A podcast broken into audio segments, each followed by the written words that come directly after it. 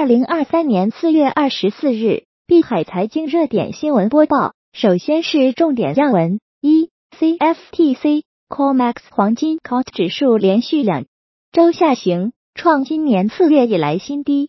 二，梅德韦杰夫若近期全面禁止对俄出口，俄方将终止黑海港口农产品外运协议。三，巴菲特加码日股后，外资大举跟进。四。美国 SpaceX 星舰爆炸至周边城市被灰尘覆盖。五，香港特区行政长官李家超率团参访比亚迪。其次，国际要闻详情：一，截至四月十八日当周，COMEX 黄金 COT 指数下降零点九六个百分点至百分之四十五点七零，创两周以来新低。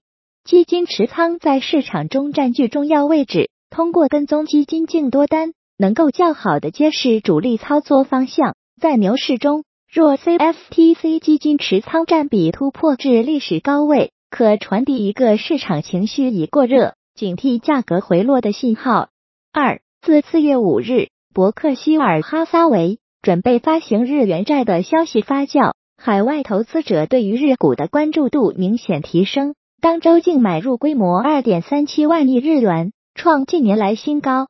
三。为了加大对俄罗斯的经济压力，七国集团据悉正在考虑近乎全面禁止对俄罗斯的出口。据俄罗斯塔斯社四月二十三日报道，俄罗斯联邦安全会议副主席梅德韦杰夫警告称，如果据悉批准对俄出口禁令，俄方将以终止黑海港口农产品外运协议作为回应。四，英国金融时报称，至少有九名美国议员。在市场动荡期间抛售了银行股。五，美国 SpaceX 的星舰火箭日前在德克萨斯州首飞失败爆炸后，周边城市被棕色灰尘覆盖，引发当地居民对健康问题的担忧。六，有消息称，乌克兰军队在赫尔松州第聂伯河左岸登陆，乌克兰军方没有否认或证实，俄罗斯任命的当地官员否认。七。印度黄金饰品热销，印度二十四 K 金半年涨价近百分之二十八。英国最大的慈善基金会康信托一季度清仓 Meta，减持苹果和微软。九，标普将英国主权信用评级展望从负面上调至稳定，并确认其 AAA 幺加长期和短期主权信用评级。十，美国土安全部将成立特别工作组。审查 AI 潜在危险与可利用之处。十一，美国的银行存款上周下降，表明该国金融体系在一系列银行倒闭案后仍然处于脆弱状态。美联储当地时间周五发布的经济节性因素调整数据显示，存款在截至四月十二日的一周减少七百六十二亿美元，外流主要出现在大型和外资机构。但小银行的存款也录得下降。十二，英国联合工会称，一千三百名海上工人将从周一开始罢工四十八小时，这将给主要的石油和天然气运营商带来严重问题。十三，美、德、英、法等国开始从苏丹撤离人员。世卫组织称，苏丹武装冲突已致四百二十人死亡，受伤人数升至三千七百人。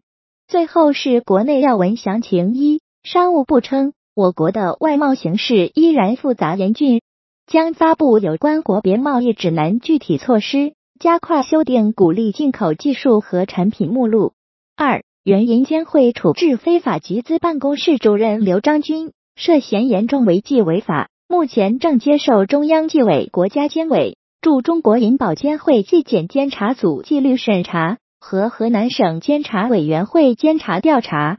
公开资料显示，刘章军二零一五年五月退休，至今已近八年。从工作经历来看，刘章军在银保监系统中扎根近十三年，其中最主要的工作经历是在原银监会处置非法集资办公室。三，国家能源局称，截至三月底，全国累计发电装机容量约二十六点二亿千瓦。同比增长百分之九点一四。专家称，二次感染新冠风险逐渐增加，症状会轻一些。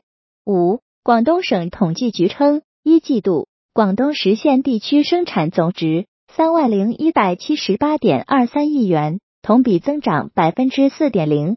一季度，广东商品房销售面积增长百分之九点八。六一季度，上海市进出口总值超万亿元，创历史同期新高。七，江苏常熟市在编公务员事业人员及国资单位人员五月实行工资全额数字人民币发放。八，香港特区行政长官李家超率团到达比亚迪，比亚迪称云巴非常适合香港，考虑在港推出。九，拜登将签行政令，限制美企对华关键领域投资。中方回应称，美方的真实目的是剥夺中国发展权利。维护一己霸权私利是赤裸裸的经济胁迫和科技霸凌，中方将密切关注有关动向，坚决维护自身权益。十，外汇局副局长、新闻发言人王春英称，人民币币值稳定，人民币资产的分散化投资价值高，兼具安全性与流动性特征。国内债券价格稳定，投资回报稳定，国内股票估值低。投资收益前景良好。